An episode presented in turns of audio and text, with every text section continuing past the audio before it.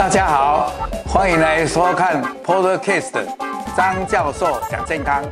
张教授讲健康。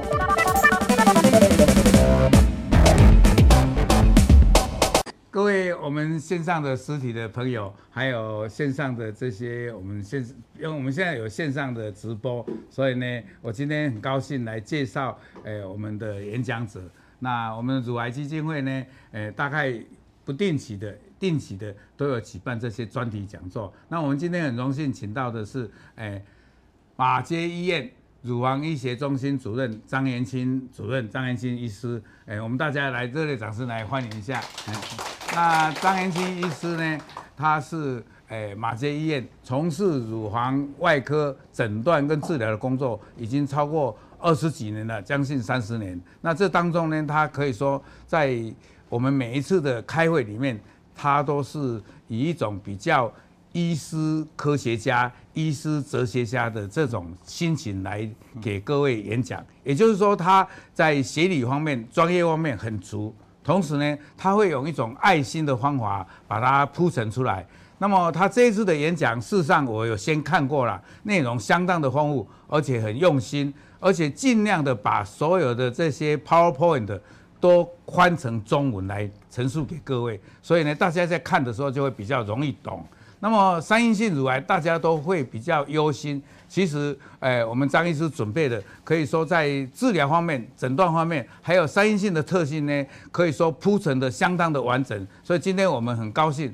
另外呢，我要讲的就是张延青医师他很有爱心，每一次去协会的时候，我们有时候比较累的时候会打瞌睡，他是。晚上的会他也去参加啊，我们晚上呢，所有大围都会在旅馆休息或者吃一顿美餐，他是都不会的哦，所以这一点就是很特殊的。那今天我们很高兴诶，请到张医师人跟我们讲，我们再一次以热烈掌声来诶欢迎他。那我就不多浪费时间，我就把这个诶这个给麦克风交给我们的张延庆主任，谢谢。好，嗯，谢谢董事长，谢谢，对对对对，谢谢张教授的介绍。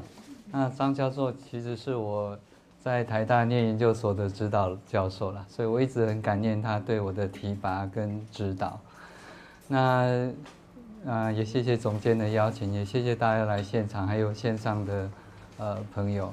那今天要分享这个题目，呃，其实是我自己觉得是有点严肃，而且是呃相当棘手。所以大家看我第一张 slide，这是我一个好同学。在挪威的一个很漂亮的岛拍的，那我一眼一眼看到这个蓝色忧郁的调里面有一个沙滩上呈现一个很恐怖的一个景象，那我自己直接想到就是今天的主题，就是三阴性的乳癌。但是我们也知道这些新的治疗趋势就像潮水一样，它会把这些伤痛抚平，把癌症抹掉。然后天开了，蓝天白云就会再现。那我也希望今天的演讲有一些新的资讯，以及未来我们人类的努力，这个三阴性不再是一个很可怕的东西。那我开始今天的演讲。嗯，那先讲一下，我们大概讲到乳癌，就先谈一下我们自己台湾本土的状况啊。那呃，大家也知道，因为最近有有一个特殊的人生病，所以大家就对新我们台湾的状况想要有一个了解。那的确，我们台湾的乳癌在这几年来说是一直在增加。那特别是比较稍微年轻一点乳癌，的确比例上是比国外的比例高一点。那从这个国健局的分布来说，我们大概一年在。两年前大概一年就一万五千个每年新增的乳癌，也就是说在三十几分钟内可能就有一个乳癌。那特别是三十五岁以前非常年轻的也有二点四 percent，五十岁以前的大概也占了三分之一。那为三阴性的乳癌特别容易发生在年轻，也就是说台湾的年轻族群可能就比例上就会可能高一点。那年轻的乳癌又有这么长的生命要，要要承受这样的一个伤痛，所以就特别值得我们医学界以及大家去一起去努力。所以从这个分析来看的话，所有三阴性的乳癌大概占我们所有乳癌的比例十五 percent，也就是说从刚才那个一一万五千个乘起来，大概也差不多两千个，实际上也就是一个非常大的族群会受到这样稍微比较可怕的疾病。那它另外还有一些特色，就是除了年轻的人容易有之外，原因也是因为它常常是跟基因有关。那大家最熟悉的安杰丽娜，就是类似这种 BRCA 的 mutation，就它的这种突变。那所有三阴性的呃这种突变造成的三阴性乳癌，大概八十 percent 的人都是三阴性的乳癌。那所有的三阴性乳癌，大概有将近六分之一的人是可能是这一种有基因缺突变的。那这样的基因突变，除了一些风险的应对之外，最近也有一些新的进展，等一下我会提到。那在讲之前，我们再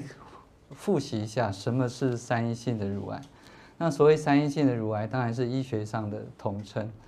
那如果用比较通俗的讲法，所有都阴性，也就是它失去了原来细胞该有的面貌。那我们正常的细胞就受到正常的荷尔蒙的调控，所以为什么女生的乳癌比男生多那么多？那其中最重要就是动情激素，还有黄体受。黄体受体的激素，这些受体它就是阴性的，也就是说它失去了原有的面貌，所以相对的也就会变得比较恶性。那大家最常见的标靶治疗的进展，我想这个基金会已经办了很多场。那很可惜，三阴性的乳癌也失去这个可以使用的标的，也就是说呈现了一个面目全非的样貌。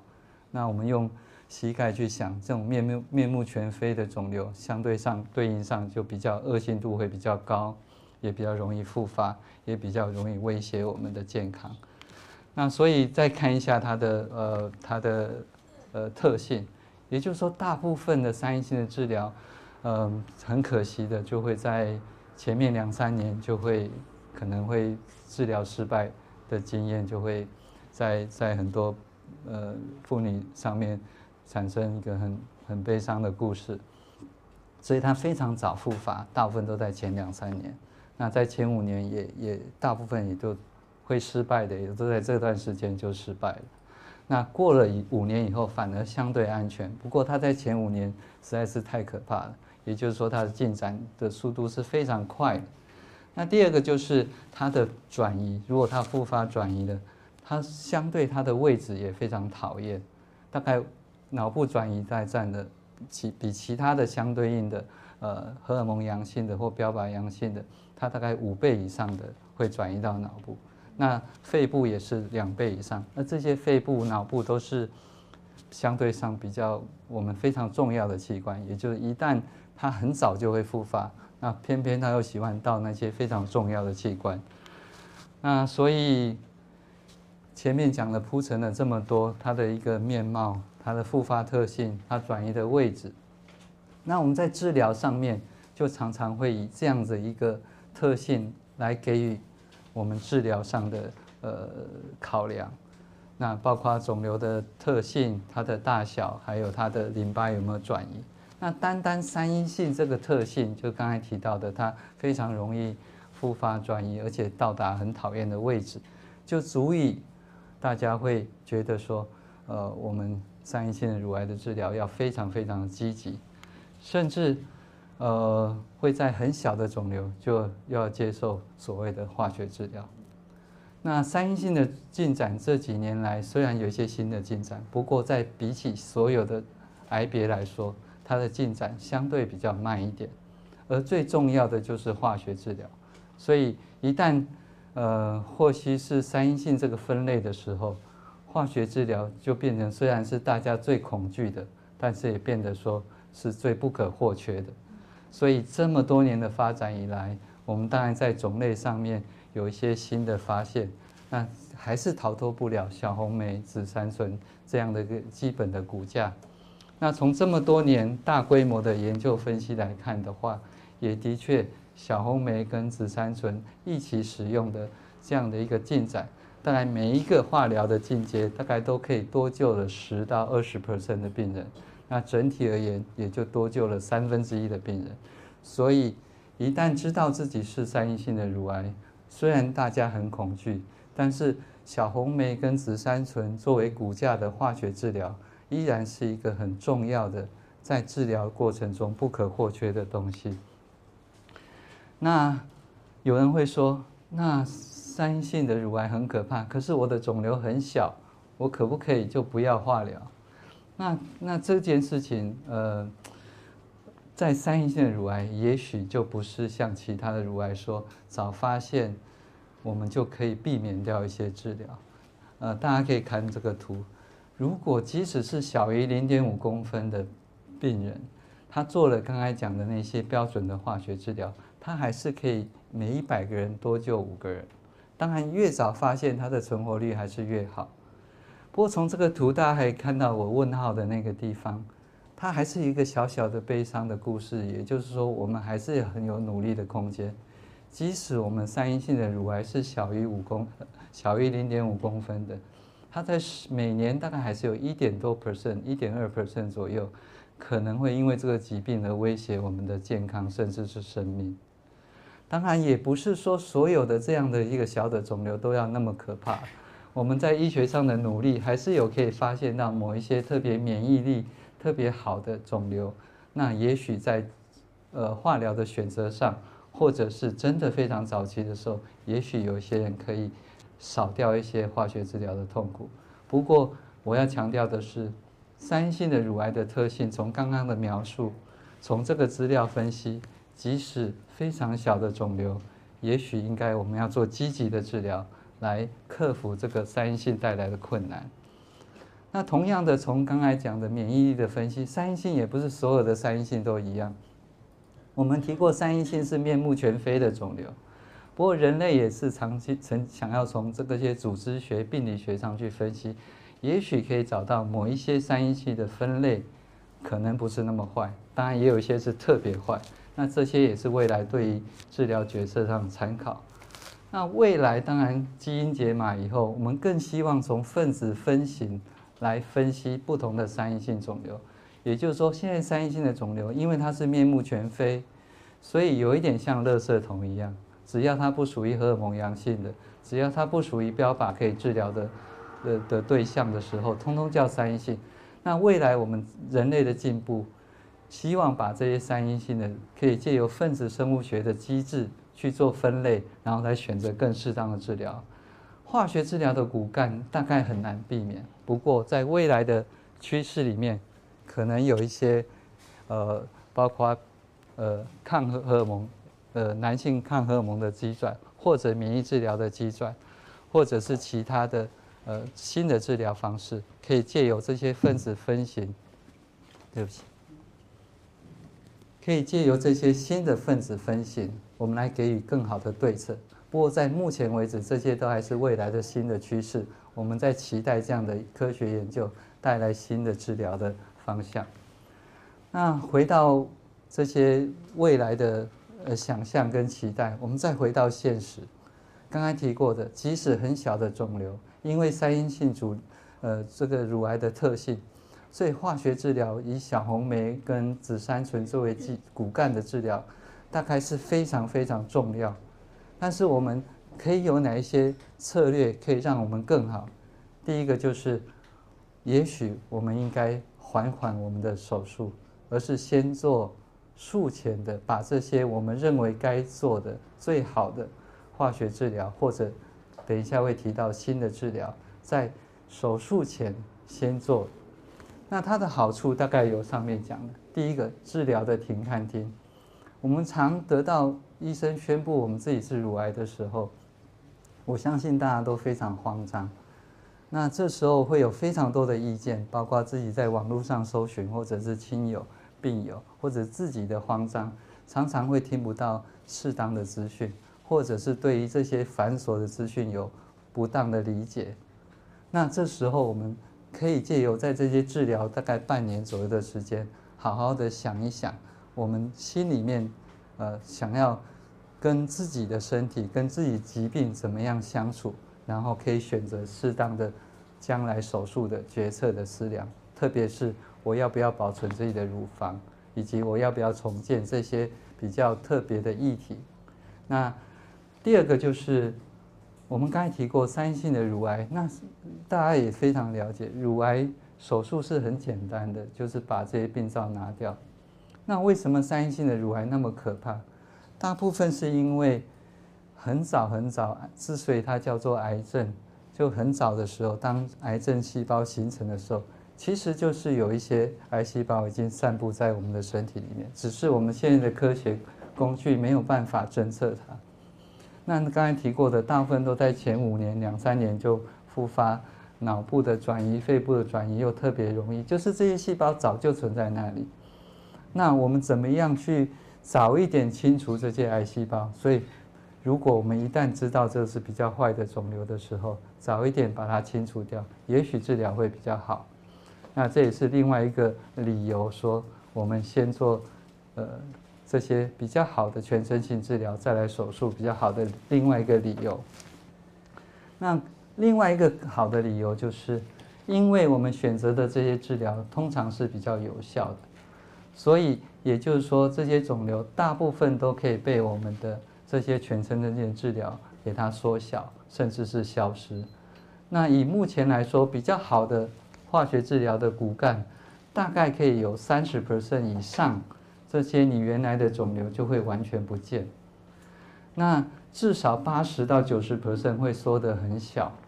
那这时候，包括乳房的部分，还有淋巴腺的部分。我们大概都可以，因为这些肿瘤的缩小，甚至提到五十 percent 以上可能不见的情况下，我们本来手术必须要的创伤，就可以借由这样一个缩小而而让它的创伤可以不用那么大。那也借由这样的一个缩小之后，再利用现在手术的进步，所谓的整形外科的手术方式介入在肿瘤切除上面，我们可以把伤口藏在一些比较。隐晦的地方，让我们的伤口更小，让我们切除的面积更小。那另外，在大家非常担心以及常讨论的淋巴水肿，也会因为淋巴腺已经被这些我们选择的很好的治疗方式把它消灭以后，我们的淋巴清除可以不再那么广泛的清除，也就相对可以减少我们最害怕的这些淋巴水肿或者这些疼痛带来我们。好不容易已经赚取来的生命，还要受这些呃淋巴水肿的呃的不便以及它的辛苦。那另外一个角度来讲，除了手术上的帮忙，我想用这个动画来跟大家谈一下，为什么先期治疗那么重要，也就是在手术前先治疗的重要性，以及这个也是会谈到等一下三阴性的一个治疗进展。那这个就是一个乳癌一开始。我们的乳癌细胞虽然它叫三阴性，里面一定有非常多，就像我常常形容的，我们的不良帮派里面可能有不同的帮派流氓或什么。那我们选择的某一些治疗药物，当然是会选择最坏的或者最重要，可是就会有一些这些呃本来这些不同的癌细胞，特别比较坏的癌细胞，在一开始就跑出去，就像刚才提过的，躲在我们的脑。肺上这些不同的地方，那我们先用一些药物治疗以后，这些肿瘤就会被消失的很多很多。可是总是有一些很恶劣的肿瘤细胞，或者很坏的肿瘤细胞，或者抗药性的细胞就会残留下来。那这些残留下来在乳房的部分，我们可以借由手术就把它消灭掉。可是最重要的，刚才提过的，我们最害怕的还是那些远端转移。那这些手术切除掉的，可是在躲在身体里面的，我们怎么知道它是什么样貌？这时候就可以从已经治疗过的乳房的细胞，我们再做一次病理的分析，甚至未来还有一些刚才提过的分子生物学的分析，让我们更了解从。见微知著，从这些它残留的癌细胞在乳房上，因为我们外科手术把它取下来之后，去猜测那些躲在身体里面的癌细胞到底是什么样貌，这样子我们还有一个呃救援的机会。如果通通消灭了，那最好；如果万一我们派出的先发投手不够好的时候，这时候我们就可以选择好的救援投手上场。那我们怎么知道要派谁？当然就是从这样的分析里面，看看我们面对的打击者是谁，然后选择适当的投手来救援，这样子前面已经做过先期治疗，已经知道有一些癌细胞已经逃脱我们本来很好的治疗上，我们的重要的选择。所以，我目前有两个重要的研究作为这样救援的方式。第一个就是节流达，这是日本跟韩国的研究，就是普遍的。一般的三阴性的肿瘤，如果我们在做先期治疗还没有完全把它消灭的时候，把一些在第四期使用的口服化疗，在手术完之后伤口恢复以后使用半年到一年的节流达，日本、韩国研究是半年，使用半年左右的节流达，可以下降大概四十到五十 percent 的复发，其实是非常大的，特别是对于三阴性这一种肿瘤形态。那另外一个就是刚刚提过的基因突变，我们刚才如果大家还记得的话，八十 percent 以上的这种 BRCA mutation 就是安杰丽娜这种基因突变是三阴性的乳癌。那所有的三阴性的乳癌，在即使包括台湾的研究，大概也是大概呃六分之一左右的人，呃是是三阴性的乳癌。说是有 BRCA mutation，也就是你是三阴性的，大概有六分之一的机会有可能是这种 BRCA mutation。那这时候就可以使用这个呃令癌杀这个特别针对这个基因缺损的这种特殊肿瘤，可以有也是差不多四十 percent 的呃复发率的下降。所以先期治疗的重要性不止在手术上可以让我们减少更多伤害，更重要的就是刚才动画。告诉我们的，我们可以借由可能残存的肿瘤里面预知那些躲在身体里面肿瘤的类型，然后借由这些救援投手的上场，让我们的先发投手没有完过呃完成的比赛，让我们可以夺得夺得这场比赛的胜利。那所以另外一个角度来看的话，如果我们每一个人都是先派一个投手，然后，呃，没有没有再派救援投手，那会不会我们就干脆直接派一个更好的先发投手，会不会更好？这个比赛会更容易获胜？应该是会。所以借由呃这样的一个三个重要的研究，我们刚才提过，以前的研究已经告诉我们，这几十年呃的研究。小红莓跟紫杉醇的骨干，已经让我们多救了百分之三十以上的，特别是这种三阴性的恶性肿瘤。那最最近的研究是，如果我们在手术前，我们的先发投手里面，在三阴性的乳癌上面，特别是三阴性的乳癌，在呃紫杉醇跟小红莓的骨干底下，再加上铂金类的药物，我们可以把。本来肿瘤可以完全消失，从三十 percent、五十 percent，进到大概一半的肿瘤可以完全消失，也就是我们可以把刚才我们提到的外科的伤害可以降得更低。然后第二个，我们需要救援投手的机会更低，也就是说你在还没有开刀的时候，我们派出比较好的先发投手，也许他就可以轻松的完投九局，而得到这个。对抗乳癌的这场比赛的胜利，那这是另外一个我们的思考。除了救援投手之外，也许我们应该在一开始的时候就用比较好的呃先发投手，在紫杉醇跟小红莓的骨架底下，也许在身体允许的情况下，可以考虑加上铂金类的药物。那这就是我们刚才讲的进展。我们从早期的三十 percent 三分之一的人肿瘤在紫杉醇、小红莓的骨干可以消失，加上铂金以后变成五十 percent。可是我们刚才讲的，我们的进展绝对不会满足在这里，因为我们即使是零点五公分的，还是有十十 percent 左右的人会在十年左右生命受到威胁。所以我们总是医学在在在进展，然后我们总是想要。让这些人的遗憾跟伤痛更少。那所以最近的一个新的进展的方向，很重要的方向就是免疫治疗。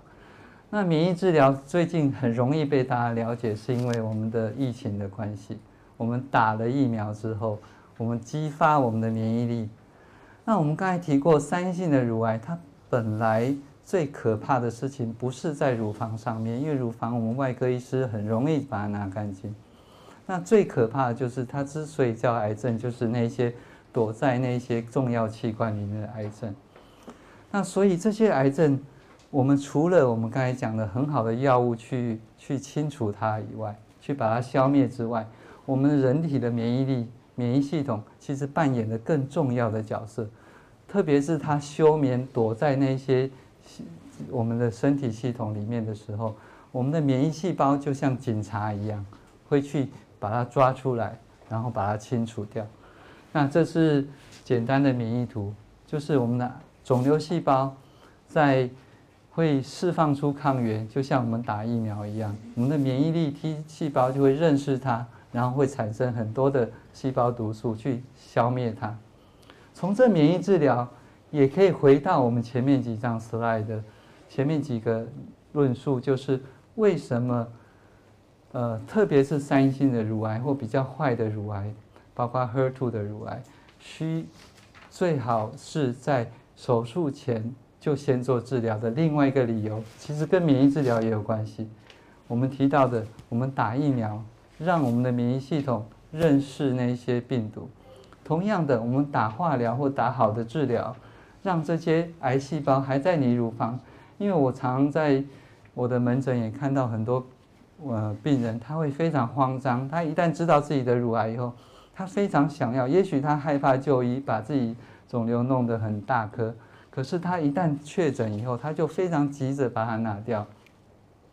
那，但是我通常会劝他，特别是三阴性的乳癌，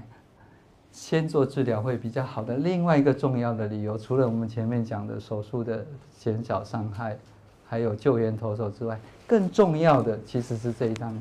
呃投影片。因为肿瘤还在你身上，然后因为肿瘤会借由我们选择的比较好的治疗方式，它会，它会被我们击败，会死掉。死掉以后，它就会释放大量的这些抗原出来。那这些抗原就是疫苗，大家这样想着。所以另外一个间接的好处就是它可以激发我们的免疫力。那可是肿瘤也不是笨蛋，它之所以会形成肿瘤。它一定有很多它超乎我们本来人类的界限的。那所有的事情都是这样，阴阳两面，所有的事情都需要平衡。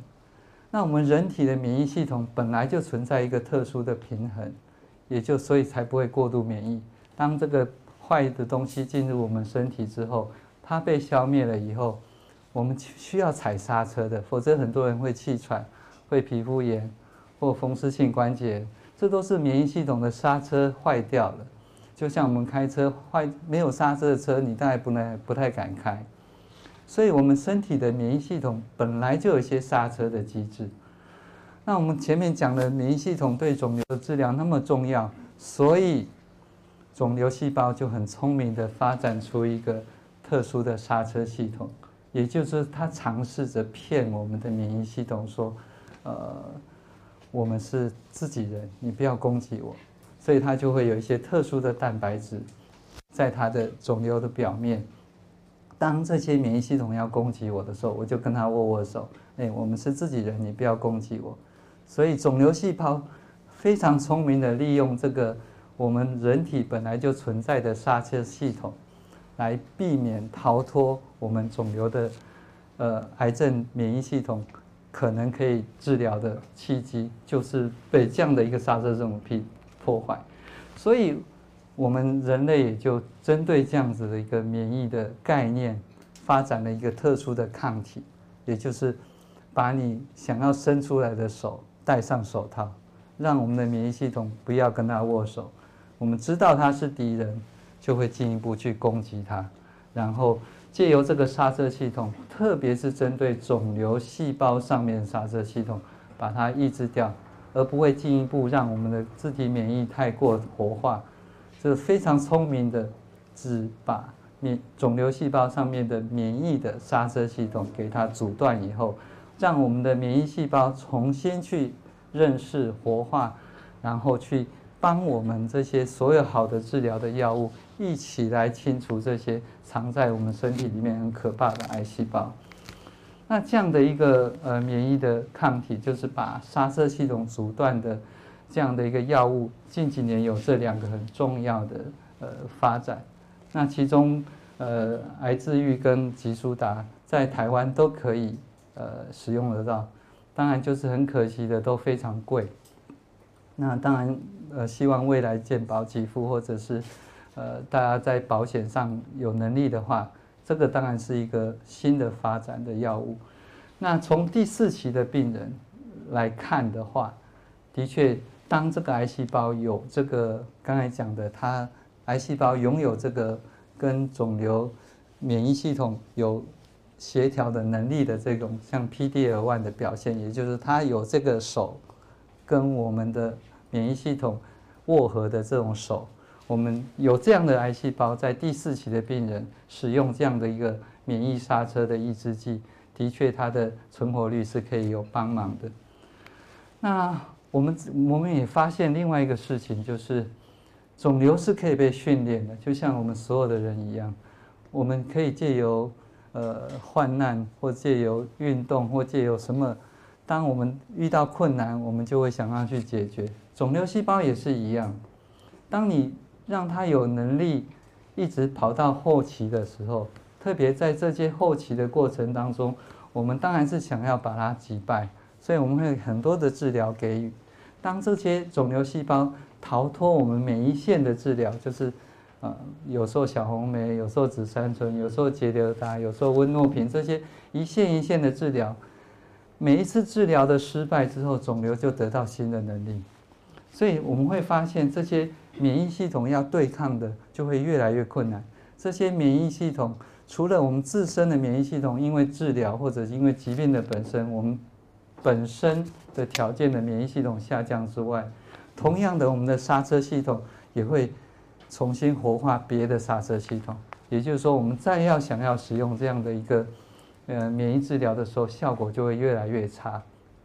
从这样的分析来看的话，好像是越早使用越好。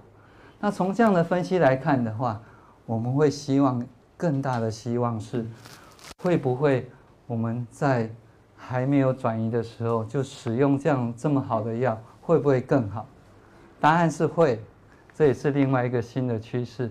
也就是说，甚至它不需要你的肿瘤细胞有这个免疫的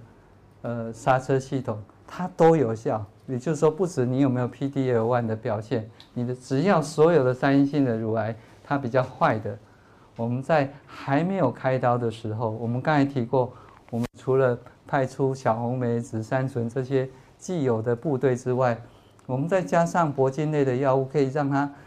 呃肿瘤消失增加到五成。如果我们在这时候加上免疫治疗的话，它可以把它变成六成以上。大家可以看，大概将近七成，六十四点八 percent 的肿瘤会完全不见。它的确是呃。越早使用越好。那我为什么觉得这个资料非常重要？呃，三阴性乳癌很很是，是所有的癌症都很悲伤。那乳癌特别悲伤，是因为它占了我们所有的女生一，我们人口一半是女生，那一半的女生又影响另外一半的人口非常多。那三阴性乳癌又特别坏，一旦肿瘤进入第四期以后。虽然我们一直提到很很多新的治疗进展，可是，一旦到第四期以后，我们人类真的很难很难，真的完全克服它。可是，如果我们可以让这些高风险的三阴性乳癌不要进入第四期，这才是我们我自己当医生或者我们整个医学界最想最想努力的目标。也就是说，我们希望救一个乳癌的患者，特别是最坏的三阴性乳癌。我们希望救了这个人以后，他的家庭可以完整。那所以，在早期的乳癌，如果在非常高风险的病人使用了这些免疫抑制剂以后，的确它可以消失得更好。但消失得更好，就代表存活率更好吗？我们可以从这个分析来看，这是最近发表的呃论文，它的确可以的。也就是说，我们刚才的想象是真的。我们人体如果对于这些比较坏的癌细胞，我们在它肿瘤还在的时候，我们给予这些化学治疗，释放出这些肿瘤的抗原，也就是说，我们打了疫苗之后，让我们的免疫系统认识它，然后加上免疫治疗，好像打那个第三剂的莫德纳或第三剂的 BNT 以后，让我们的免疫系统更认识它，然后去清除那些更坏的肿瘤。那所以大家可以看，即使是三年的追踪而已，它每年它还可以下降两 percent 的死亡，呃，疾病复发。那只有即使只有三年，在统计学上可能还达不到统计学的意义，不过它大概可以下降三成左右的死亡率。所以这个药我自己是给予非常高的期待。但是我今天讲完，也不是每个人都应该用，理由我等一下会跟大家讲。但是这的确是对于一些。非常高风险的三一型的乳癌，一个非常非常重要的进展，在第四期的病人早期使用的经验，让我们可以知道，在还没有转移的时候就使用的得到的利益跟好处。那所以早期的三阴性的乳癌的治疗的骨架，大概就是我刚才讲的。三小红莓跟紫杉醇大概不可或缺。我想，如果所有三阴性的乳癌的病友，大概都曾经历练过这样的一个呃痛苦了。当然，也是因为这样的历练而带来一些帮忙。那再加上铂金类的药物，在某一些身体承受比较重要的呃可以承受的人，我也建议加上去。特别是在还没有还没有那个还没有。对不起，我电话不要接哈。嗯，对不起，我应我把它关静音，不过因为我那个还是会响，所以呃，再加上铂金类以后，它又可以让我们的呃肿瘤更好，就更好的先发脱手。那对于特别高风险的病人，我们的确也有一个新的免疫治疗的抑制剂可以使用，所以新的骨架大概就是这样子。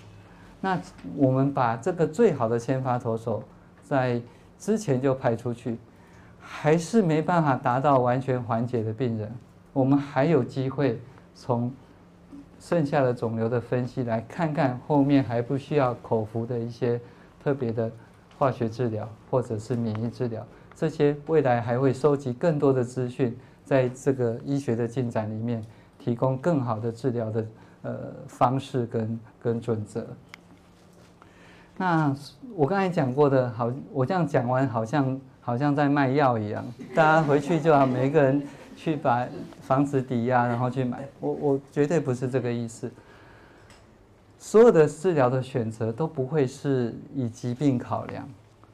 我们面对的是一个人，是一个完全的人，他不可能呃，就是我们不是治疗癌指数，也不是治疗电脑断层上那一个点。也不是说超音波上那个两公分的那个阴影，我们治疗的是一个完整的人。那这个人他有可能有各种其他的呃相对应的基本条件。那特别是我刚才提过的小红梅是一个重要的骨干。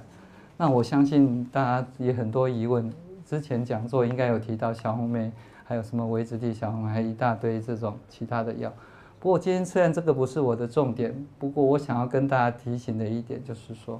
我们刚才讲的那个一直加上去、一直加上去、一直加上去的，必须要回头考虑这个病，这个呃我们给予的这些药物是不是对于这样的一个呃病人他是不是可以承受得住？那除了考虑他的承受能力以外，我们会借由这些，包括他的身高、他的体重。包括他的血压、心脏血管疾病，包括他的年纪，包括他有没有其他的共病，或者是他的心脏原来的功能，来考量小红梅的使用，或者是一些其他化学治疗的使用，以及在使用这些可能有心脏毒性的时候，我们给一些辅助性的保护心脏的药物，来让我们的这个治疗可以顺利，然后。不要癌症救了起来，我们的身体其他的损伤，造成更不可逆的一些不好的事情。那第二个就是，我想跟大家提的就是，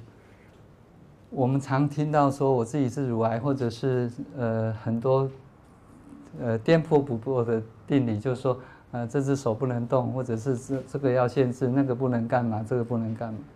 从这些研究来看，即使我们在做化学治疗或做这些，除了我们要考量自己本身的承受能力以外，如果我们适量的运动，甚至是重量训练、循序渐进重重量训练，它对于这些比较毒性的，我们刚才讲过的小红梅或紫杉醇这一类必须要使用的化学治疗，它的承受能力是比较好的。那甚至它会调低剂量的可能性是下降的，相对暗示着，如果我们可以在适当的时机点，本来医师计划好的时间，给予适足量的药物，我们可以想当然了，它可能的。预后或者它的治疗效果就会比较好，所以不要把自己躲在家里，就直接就是，甚至在治疗期间，在你身体可以承受的情况下，适量的运动，甚至有氧，甚至是适量的重量训练是有帮助的。不过大家很常也会历练到的就是嘴巴破的问题。我们血液循环越好，我们身体上的药物会带到我们不想要带到的地方也会比较多。所以他嘴巴破的机会比较大，不过这个很好解决，你只要含冰水就好了。所以好的运动、适当的身心，可以让我们接受恰当的治疗，在恰当的时机点接受足量的治疗，也是一个很重要的原则。那副作用方面，可以借由适当的药物，还有一些很简单的含冰水，就可以减少副作用。那另外一个。我刚才讲的免疫治疗，好像讲的我们必须卖房子去去去用的，其实不尽然，它还是有它的缺点。我们提过嘛，它其实就是一个免疫的刹车系统，把它重新踩踩刹车。那同样踩刹车，虽然我们讲过它很精准的只抑制掉肿瘤细胞上面的刹车，可是。我们人体总是复杂到我们没有完全没有办法完全完全掌控，所以它的确会有一些自体免疫的呃副作用，这是在使用上面必须非常呃，当然是我们医生端必须要替病人做很详细的考量。那同样的，在病人上面，如果他本身有一些特殊的疾病，是不适合做免疫治疗的，以及。真的产生治疗的时候，有这些特殊的症状的时候，当然要及时提醒医师来做适当的调整药物。那所以，甚至有一些非常严重的免疫的反应是有生命威胁的。所以，如果大家还记得我那个治疗的骨架，通常我们不会所有的三阴性的乳癌都去都去卖房子来用，大概就是一些非常非常高风险的。或者是我们刚才提过先期治治疗的重要性，也就是说，我们在已经使用到最好的先发投手还没有办法完投的时候，在经济许可、在身体许可的情况下，再来考虑这样的一个免疫治疗的介入。那另外一个想要跟大家谈的就是安杰丽娜 BRCA，特别三阴性的乳癌，我们台湾的所有的乳癌里面，大概也有。所有的乳癌，呃，三阴性的乳癌大概也有十 percent 左右是，呃，虽然没有大规模的研究，那整体而言大概有六分之一十，呃，十七分之，呃，就是大概六分之一十七 percent 左右是是呃属于这个 BRCA 的有突变，所以这个想要再花一点时间跟大家谈。那如果你是三阴性的乳癌，我们现在的建议，如果你经济许可的话，应该去做这个基因的检测。它有两个重点，一个是我们自己的乳癌的发生率，以及你的血清上面的乳癌发生率，知道了以后才能够有所应对。哦，所以那大概我们的大概我们的那个发生率，可以很简单来说。如果我们是这个基因突变，大概一辈子，大概从三二三十岁以后，一年大概两 percent 左右，所以终身大概我们平均，你们妇女同胞的生命都比我们男生要来得长，大概就会接近八十 percent。那卵巢癌的机会也也跟它的突变点不一样，也大概有二十到四十 percent。所以知道了以后，我们当然又就有一些应对的策略。那应对的策略就是这张投影片告诉我们的。如果我们知道以后，当然我们不会马上的去把乳房拿掉。如果他不是乳癌的病人，大概我们会跟安杰丽娜类似的建议，非常密切的追踪，在很年轻的时候，甚至有可能考虑使用核磁共振的追踪。平常我是非常不建议大家在一般风险的病人使用核磁共振，原因是因为它太敏感，同样太敏感也会带来太多焦虑。当然这是另外的话题。不过就这个。非常高风险的，特别是很年轻，因为他基因的突变就会得乳癌，可能得乳癌的人，使用核磁共振是一个还不错的选择。那卵巢癌的部分，当然就是定期去妇产科对，因为卵巢是一个呃无声的杀手，它反而比乳癌更可怕，因为它摸不到也看不到。那这时候会适当的使用癌指数跟适当的超音波的检测来早发现早治疗。那一般就会到了呃完成生命的重要的里程碑的时候，像那个女明星在四五十岁的时候，也许也许可以考虑做呃预防性的切除。那如果我们是乳癌的患者，那我们去检测，我刚才提过，我是如果在经济学的许可上建议大家去做的原因就有这些，就是第一个，我们如果知道以后，也许会对我们的手术选择有关系。当然，也不是完全不能保留乳房，但是你就要承担大概每年将近高达四 percent 的复发的机会。那更重要的是，我们是不是要考虑在手术的时候，不不管是这一次还是下一次手术，对预防性的切除，刚才提过，终身可能高达八十 percent 的复发几率。那的确有相关的研究。对于这样的呃预防性切除，好像可以降低死亡率，所以在手术上面、预防医学上面，三阴性的乳癌做这一个 BRCA 的突变的检测，在手术上面是有它的帮助。那更重要的其实就是刚才提过的，它现在有一个好的标靶治疗可以使用。那接下来我来介绍这一个聚合酶的抑制剂，就除了免疫治疗上面。在三性的乳癌，另外一个发展的新的趋势。那这个聚合酶，我也想用动画来跟大家，让大家更好理解。就是我们的染色体里面很容易受伤，包括我们这些辐射线什么乱七八糟，这些受伤以后，我们身体就会去去把这些蛋白质，就特这个聚合酶就会跑到我们的那些受伤的呃基因里面，DNA 里面。然后它就会被活化起来，然后把一些修补的工人材料全部带过来。那带过来之后，这个基因就会被修补好，然后它就不会出错。那我们又可以过正常快乐的生活。那这个如果我们把这个修补的基因把它阻断掉的话，那这个肿瘤就会。这个这个肿瘤或细胞的就没办法修复。本来我们的基基基因有两条预备的，就变两条都断掉。那可是两条都断掉，大家就很害怕。不过我们正常的身体里面本来就很多备案，所以我们自己的正常细胞可以借由别的方式，除了刚才那个聚合酶之外，我们有别的方式去把它修补起来，所以正常细胞不会怎么样。可是 BRCA 这种突变的肿瘤基因。它的那个其他的带本来我们可以运用的的途径，就它本来就是因为缺损，所以它变得坏了。那它就我们就利用它这个特性，把那个聚合酶抑制掉，正常细胞会活下来，这种的基因突变的细胞就会死掉。所以这个聚合酶是除了免疫治疗上面一个另外在三阴性的乳癌，呃，大概八十 percent 的突变是三阴性的。那三阴性的乳癌有六分之一是这一个基因突变，所以这一些人就可以享受这样一个治疗的好处，甚至可以避免掉某一些在第四期的病人，可以跟化学治疗比较，它的存活率、生活品质是好非常多。当然，刚才的免疫治疗的的经验告诉我们，第四期的悲伤我们绝对没办法允许，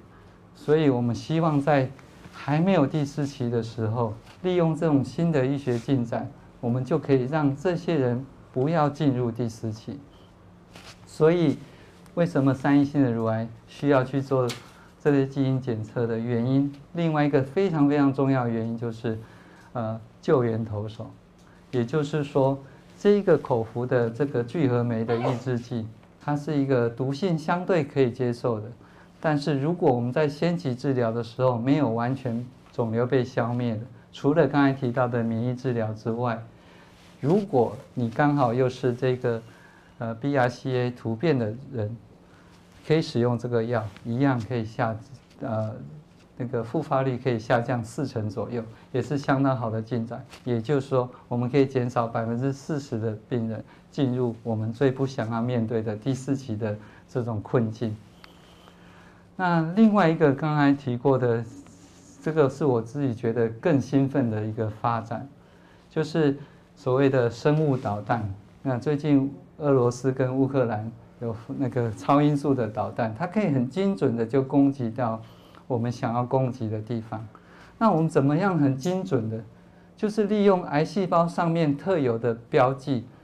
让我们这些利用这些特殊的抗体，它会认得那一个标记。所以这个重要性在于，它可以很精准的到达，就像我们的飞弹定位系统一样。我们利用这种抗体去定位出癌症特有的蛋白质，然后去粘附上面。那粘附上去没有用，所以我们必须在两面装了一些炸药。那这些炸药就会很精准的被粘到那个癌细胞去，然后在那个癌细胞的地方爆炸。大家听起来会非常好，对不对？因为它就不会像我们化疗的掉头发那么可怕，一大堆副作用，杀了好细胞也杀了坏细胞，杀了坏细胞也杀了好细胞，所以很多不当的医疗资讯利用这个杀了好细胞，劝大家不要做化学治疗，这个错误的资讯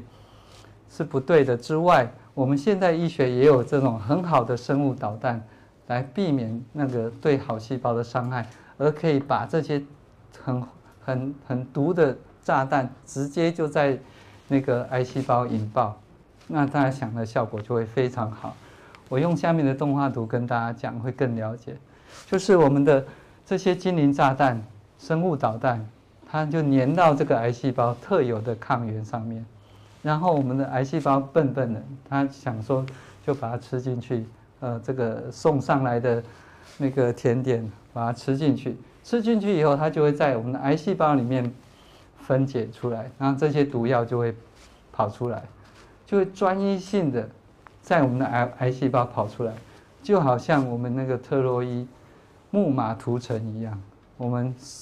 用木马装了一堆士兵，骗那个城城门守城门的人让我们进去，然后我们只在那个城里面把士兵放出来，那我们外面的那些。呃，田园、平野、农田、平民都不会受伤。我们只有在最需要破坏的地方给它剧烈的破坏。所以这是我自己觉得未来一个很很兴奋的发展。当然，呃，目前还在做很重要的科学研究。在第四期的病人病人，我们现在也有一些关于三阴性的第四期的病人有一些成果的呃发现。那。只可惜一样，就是非常非常的贵。那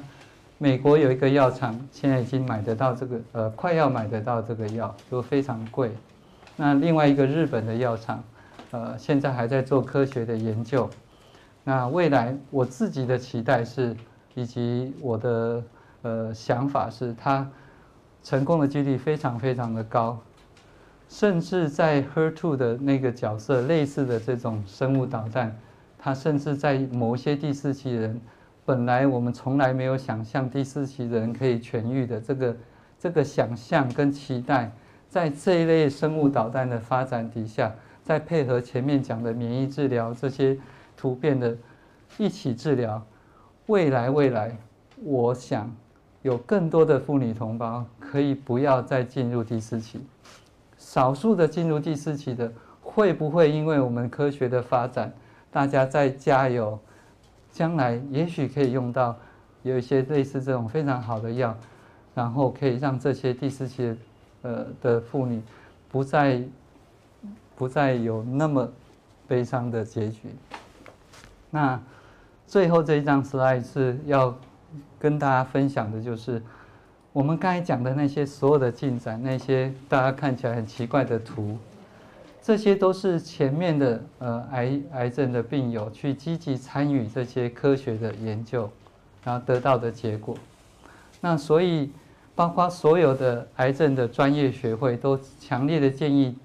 呃，积极参与这些科学研究，包括我刚才讲的那一个。新的日本的那个生物导弹的，在台湾还有包括我们自己医院也有这样相关的科学研究。如果有机会的话，尽量的参加。这样的好处是你可以得到免费的药。第二个就是我们可以对我们的人类科学有贡献。那根据研究，所有参加科学研究的，只要他不是那种乱七八糟的研究，他必须要经过一些。呃，很严格的伦理审核的这种国际的非常重要的大型研究的时候，存活率是增加的。那从前面的这一路讲过来的这些新的进展，早期非常悲伤的，只能用化学治疗把自己弄得一塌糊涂，还不一定好得起来。我们现在有好的免疫治疗，我们有一些基因突变的，有一些特殊的口服的药物。那未来的生物导弹，新的趋势。我想，原来沙滩上那个张牙舞爪的癌细胞，真的潮汐来了，它就可以伤痛，是可以被抚平的。啊，最后谢谢大家。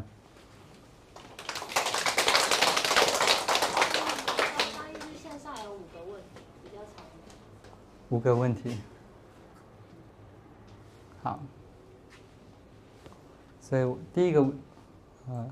第一个问题是。二 A 的病人，呃，这个问题很好了，哦，就是我刚才提过的先期治疗，这个病人大概接受三期治疗，不过他三次小红莓没有缩小。我想要提两个地点，就是第一个就是微质体小红莓，那呃，它的确有它的好处，就是它好像心脏毒性比较少。呃，不过如果经济上不许可，也许我们应该把钱花在刚才讲的那一些，包括铂金类或者是呃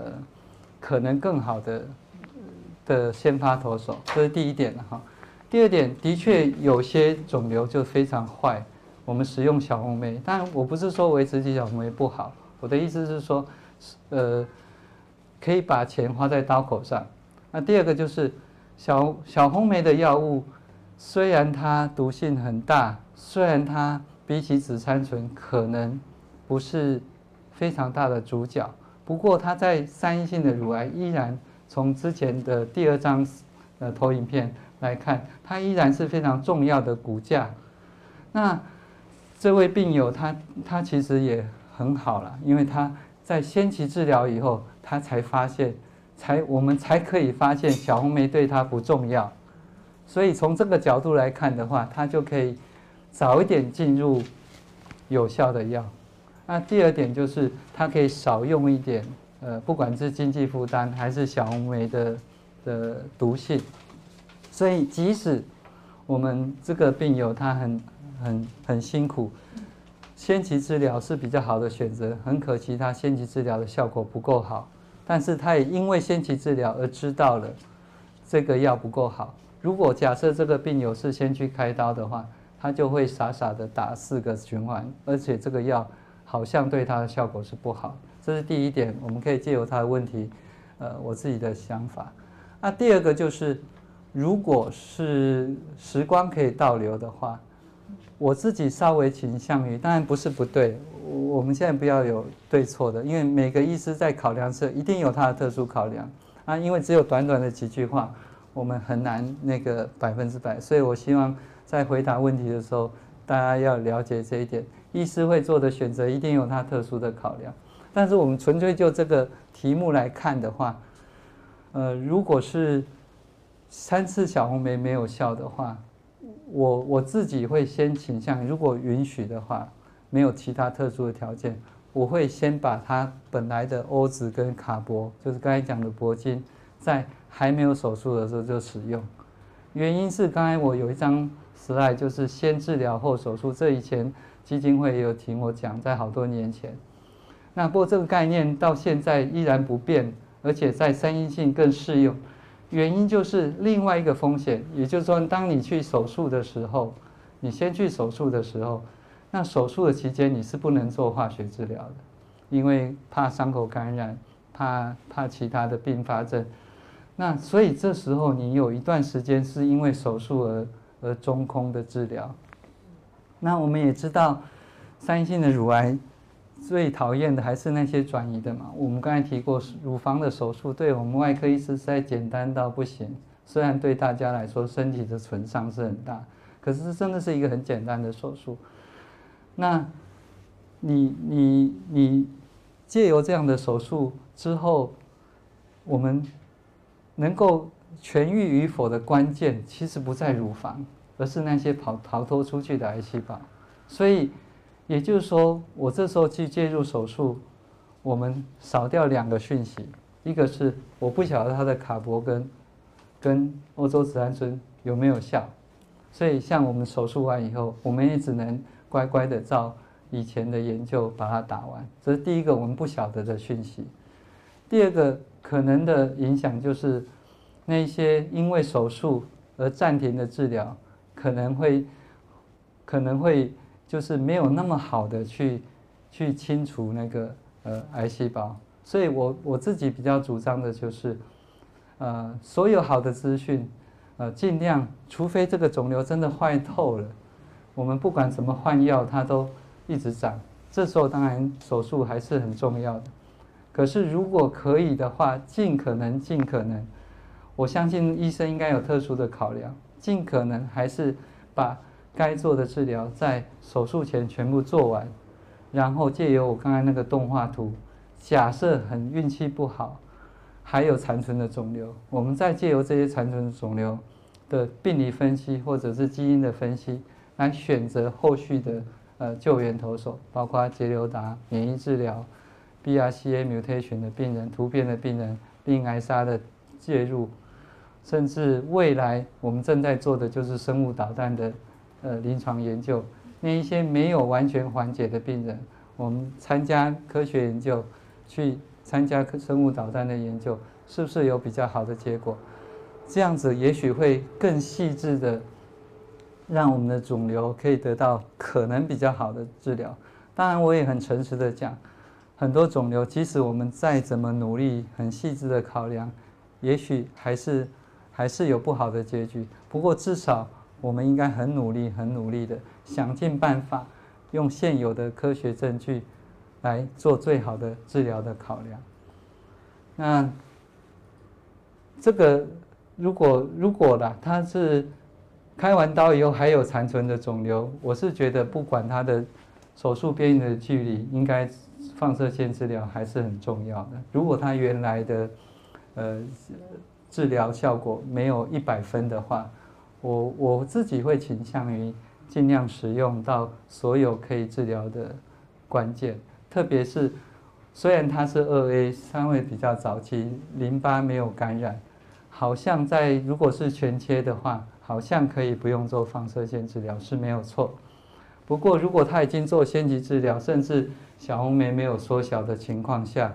呃，也许放射线治疗是一个考量。那没有标准答案。不过是可以考量的。那另外一个放射线治疗的新的进展，在这里顺便跟大家谈。以前的放射线治疗当然会根据不同的级别跟分类来做选择，就像我们化学治疗选择药物。最近的一些新的进展，就是像这种比较早期的呃这些乳癌的患者，我们可能可以不用像以前做那么多次的呃放射线治疗。就是甚至在国外已经有一个礼拜的，不过因为限于台湾的环境，目前也有十五到二十五次这种相对比较少次的。那对于生活跟放射线的伤害也是可以被接受的。所以这一个没有标准答案，不过我自己稍微倾向于，如果前面的治疗效果不够好的话，放射线治疗在身体的放射线科医师评量过。呃，不会太大的伤害算，应该是一个可以考量的呃救赎方式之一。那第二个问题是，呃，做了八次电疗跟化疗，吃结了半年，肿瘤复发，这个就是很悲伤的故事。他他使用了蛮好的治疗，就是我们刚才讲的日本人的研究，它可以下降大概呃四成到五成的复发，不过它还是属于那个呃，即使我们做了先发投手、救援投手都上去，还是复发的。那如果是三阴性的乳癌，我现在因为他没有写他是哪一种的了哈。那第一个，如果我们复发，现在就先假设不晓得什么类别好了。第一个应该先知道我们面对的新的敌人是什么。呃，肿瘤有两个讨厌的地方，就是它本来就有多样性。我们刚才那个图，卡通图，我们化学治疗、手术都可以解决某一些，可是跑出去的癌细胞到底是哪一个帮派的，我们不晓得。我们把竹联帮消灭了以后，牛虎帮就会起来。所以，到底它现在转移的，我们经过了那么好的治疗，它还跑出来，会不会它变成另外的类型？这是我们第一个要了解。所以，如果安全上允许的话，当然有些位置跟跟身体条件是不允许切片的。如果允许的话，我会建议就再做切片，然后了解一下我们新的敌人是什么。当然，很遗憾的，三阴性的乳癌大部分还是三阴性，因为我们提过三阴性它是一个呃多质性，它它是一个垃圾桶。那也许我们可以从新的切片里面找到，也许它已经变成 HER2 的，我们就可以使用标靶治疗。如果它变成荷尔蒙阳性的，我们现在有很好的 CDK 的抑制剂。如果还是三阴性的，我们可以测看看刚才讲过的免疫刹车系统有没有表达在这样的癌细胞里面，或者。我们去抽血看看是不是 BRCA mutation 的。我们现在健保也给付那个令癌杀那个很贵的口服化疗，所以切片是最重要的。那后续的治疗的确也挑战非常大，特别是肝功能呃开始升高的时候，要么就是来自于药物的副作用，要么就来自于这个肿瘤本身对肝脏的伤害。的确，呃，这个第二个问题的。病友会非常辛苦，不过这是我小小的意见。重新做切片，然后做你身体上的分析。如果可以的话，尽量早一点跟健保局申请那个口服的标靶治疗。再是我的回答。第三个问题是，十五年了，突然又复发，机很少很少。就是我们刚才提过的，不是不可能，所有的癌症都不会完全照我们的教科书这样来来演。荷尔蒙阳性的倒是会比较容易，十年、十五年以后，呃，很很讨厌的有可能会来。可是三阴性的乳癌，大部分的失败都在前两三年，那前五年几乎复发光光了。那过了五年以后，大部分的三阴性的乳癌稍微稍微可以，呃，心情放轻松一点。不过还是要很好的健康作息。刚才提过，你有可能是 BRCA 对策，如果是那个基因突变，你可能每年就有二到四 percent 的在复发，所以定期接受医生的追踪，呃，特别是乳房的追踪是最重要的。那其他就，我觉得你可以过你想过的生活，你应该不会复发了。好，下一个，就恭喜你，你的治疗是很成功的。好，那还有吗？往下，呃，对啊，就是五年以后通常不会复发。就是检查颈部有一公分的淋巴结，呃，Ki 六七八十 percent 的确也是三阴性常见的。那 Ki 六七这个指数虽然它没有很标准化的，就是也许这个病理科医师觉得八十，下一个又觉得六十。就像我觉得她很漂亮，跟非常漂亮，跟非常非常漂亮，这个有时候是一个比较主观的。不过八十 percent 是一个相当高的的那个指数，也反映三阴性肿瘤常见的这种分化非常快的，也反映我们刚才一直提的化学治疗非常重要，分裂越快的化学治疗效果越好。那这个淋巴腺。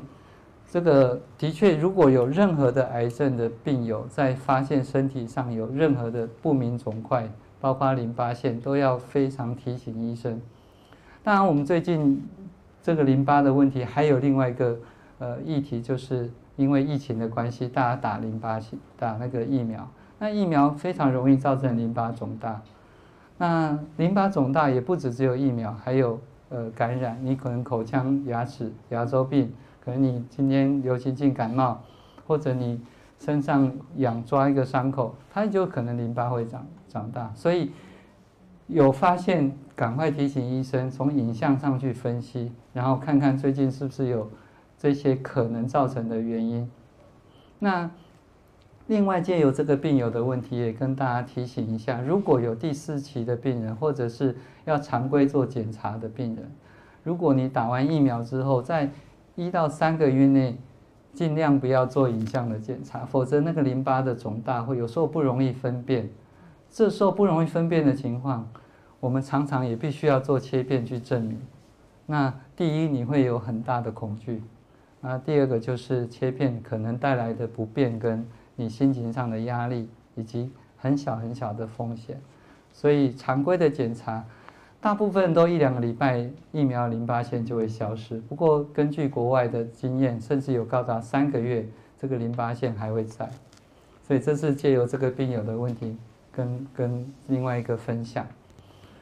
那参加新药的测试，这个我一直觉得很重要，所以我把它摆在最后一个，呃，肿瘤呃最后一张投影片。那呃，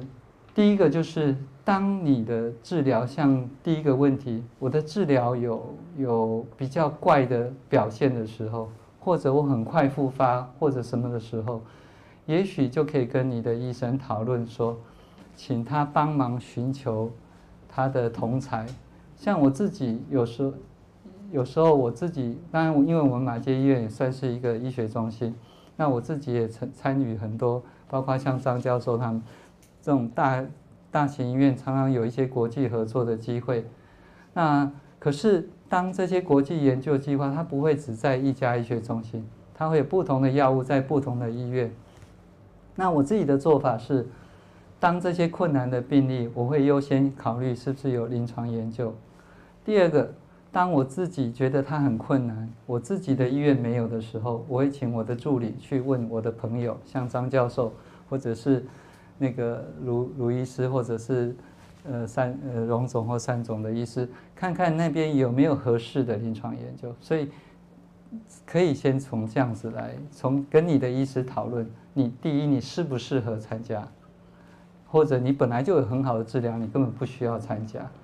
那第二个，呃，可以请你的医师帮你询问看看他的朋友同侪有没有类似的。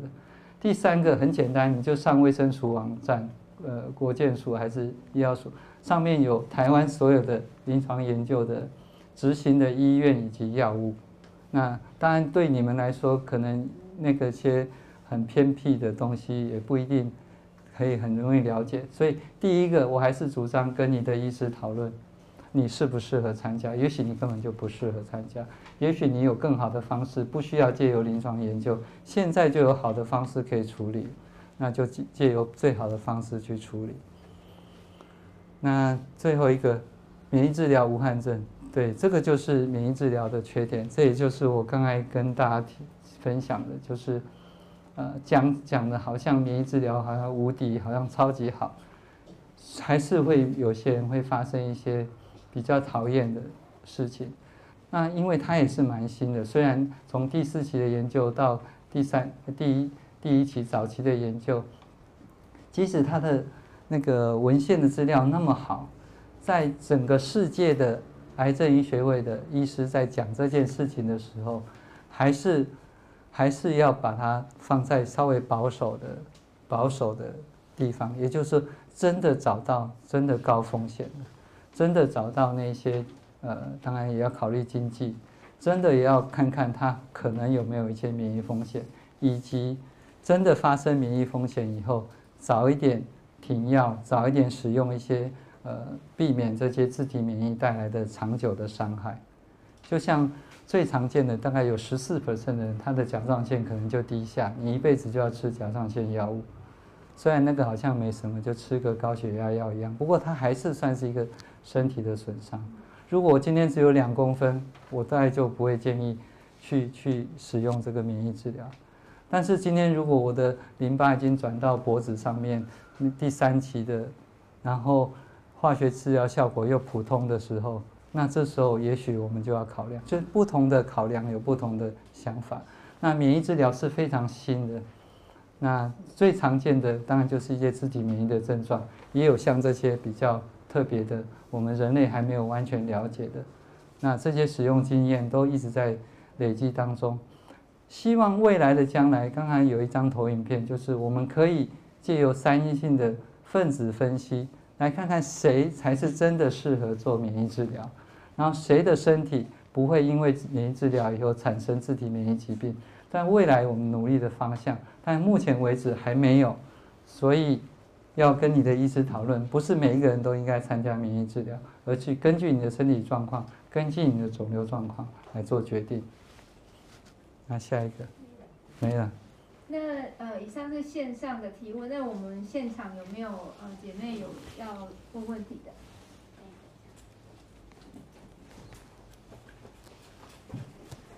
马上超过时间。不好意思，没关系。就想问一下，因为最近有去按摩院，他有推荐，就是说我们的胸部可以做这个淋巴的按摩，这个。按摩到底我们可以可以接受，或者是尽量？你是说乳癌的病人可不可以淋巴按摩？是。这个问题，呃，没有标准答案。不过就学理上来分析的话，如果我身上已经没有肿瘤细胞，就是你已经手术治疗完全，已经是算是那个呃恢复期，或者是已经算存活的呃治疗成功的病人的话，身上没有肿瘤的时候，我们的按摩或做任何事情。是不会借由物理现象而造成这些呃癌细胞的产生，或者是呃跑到淋巴去，因为你你就像我们去按其他地方，它也不会有有动。但是如果假设我们身上是还像有些做先期治疗，假设我们身上有癌细胞，的确这样的一个刺激是有可能造成呃癌细胞脱落。或者因为我们的刺激造成局部血液循环的增加，造成发炎反应的增加，这些微环境的影响，在肿瘤还在的时候，我们是不建议按摩。但是如果是已经治疗完成的人的存活的人，呃，你可以做任何你想做的事情，只要你身心愉快，反而是更好。但是问题是我们如果右边切除左边。还有，我们也不晓得这个左边有没有可能发生。呃，那个如果影像都侦测不到的，我想你就不用过滤，我不用太过过度焦虑。谢谢。然后时间的关系，我们就最后一位这样。呃，我觉得可以自然，甚至借由按摩的过程，可以熟悉自己的乳房。这也是我常跟我的病友讲的，就是自己熟悉自己的乳房，会比任何检查都来得好的。有两个原因。第一个，任何的影像都有可能有缺点，那我们可以借由自己熟悉来发现缺点，发现我们可能的影像没有侦测的，让我们医生针对那个地方。第二个，你不会有焦虑，因为你就知道你的乳房就是这个样子。特别是手术完以后，多少都会有一些电疗手术的影响，你了解以后就不会有焦虑。好，所以现在就最后一位。那请问张律师哈，因为我刚刚听到你说现在比较新的就是建议先期治疗嘛哈，那在这样的一个先期治疗的过程，我是想到后面你也提到说最新的是免疫治疗，那呃上礼拜我也有来听张律师讲，我有听到他讲的这个整个呃综合并的对于乳癌的治疗，他有提到一个营养治疗，那我在想说那先期治疗。刚才整个听起来，医师您都是讲到了很多的新药的临床，可是我们也知道说药它是不是有副作用。那假如在先期治疗的时候，或甚至于我们想要把自己的免疫也把它做一个平衡，想请问一下，您对于营养介入在先期治疗这个部分的看法？这个其实有答案。那大家会在不管是呃网络上。或者是一个小型的研究，里面有非常多的，包括肠道细菌，还有不同的营养素造成的营养。那大家会觉得这些治疗，呃，这些资讯的结果都非常纷乱。有人说吃这个好，有人说吃那个，有人说素养良好，有人说什么好，什么好，什么不好。呃，咖啡又可能致癌，又可能可以。那当然，咖啡应该是好的。我们张教授，那个我的意思是说，这些事情的资讯非常纷乱，原因是它非常不好做研究。不过，我想要提供你一个呃比较算是在医学上比较认为好的建议是，呃，我们很少这种呃不是很严谨的科学研究研究可以登在。国际的肿瘤杂志上排名很前几名的杂志，那有一个研究，它登上去的，就是某种可以间接回答你的问题，就是他在做化学治疗的这一群人里面，啊，很多人会去补充各种维他命，特别有的人手麻会想要补充 B 群，或者是买很多健康食品，或者是亲友推荐的东西，那他们发现。大部分很多很多的这种人为的呃维生素，特别是抗氧化的这类药物，我们当然是想要借由这样来避免你刚才提过的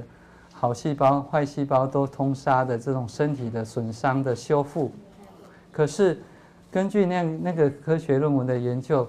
这些特别能够修复我们身体损伤的这些维生素，如果我们单一的去补充它的时候，反而带来的效果是负面的，所以我也建议我自己的病人，永远都是回到最好的均衡的饮食状态是最好的。当然，每个人条件不一样，所以每一家医院应该有特殊的肿瘤的营养师，会针对有的人吃素的人，怎么样在克服这个化学治疗的副作用，或者是某一些他本身他的肠胃。可能乳糖不耐或非常多的条件，所以很难用一个单一的营养素或单一的建议来介入。不过基本的原则就是，呃，也许综合维他命没有太大的伤害，可是单一你去补充一个过量的，特别是抗氧化的维生素，我们在化疗治治疗，就是我们在毒杀癌细胞的期间，我自己根据那一篇论文的，呃，肿瘤科论文的。建议是不要，但是我非常鼓励大家从均衡的饮食，还有刚才有一张投影片，甚至适量的运动，然后跟营养师讨论，根据你的体质来用自然的食物摄取，里面没有一个坏消息。也就是说，如果我缺铁的话，我贫血去补充铁剂，可能癌症复发风险增加。可是我从菠菜、猪肝里面吃到的铁剂是好的。就是人，虽然我不是基督徒，不过我觉得上帝做的所有的事情，我们应该符合大自然原来的规范。人类千万不要自作聪明，我们是不小心生病了，才从人类的努力里面找到好的治疗方式。但是其他的这些微环境或者是身体的体质上，还是尽量回到那个天时地利人和大自然的运作。当季的食物，均衡的饮食，然后每个人的体质不一样的时候，再跟营养师咨询，针对你的体质，从自然食物的摄取里面去调整你的体质，来克服癌症带来的治疗带来的痛苦，以及好细胞的损伤的修复。自然食物永远是第一名。嗯。那我们今天就谢谢呃张主任为我们这么耐心的解答，谢谢大家。谢谢。线上的。